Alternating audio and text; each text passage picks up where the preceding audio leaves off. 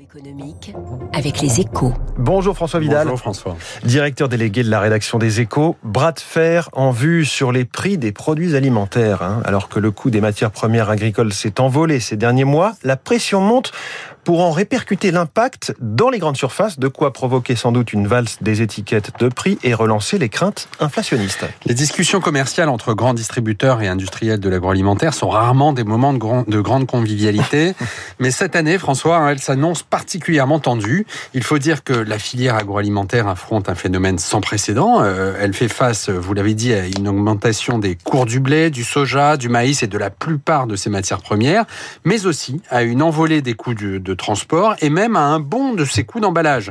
Le prix du carton, par exemple, a bondi de 45% ces derniers mois. La pression est telle que les industriels réclament des hausses de prix de 9% en moyenne. Et en face, on peut difficilement imaginer que Carrefour, Leclerc et les autres grands distributeurs acceptent des augmentations aussi fortes. Oui, ils ont déjà expliqué que c'était hors de question, hein, renvoyant la balle aux industriels en leur demandant de rogner leurs marges.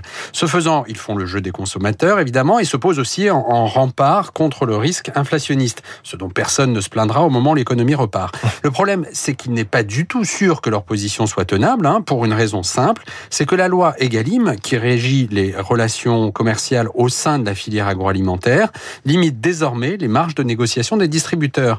Elle est même sur le point d'être durcie pour mieux protéger les revenus des agriculteurs, les acteurs les plus fragiles du secteur. Il va donc falloir trouver un compromis pour décider comment répartir la facture entre le monde agricole et le reste des ménages.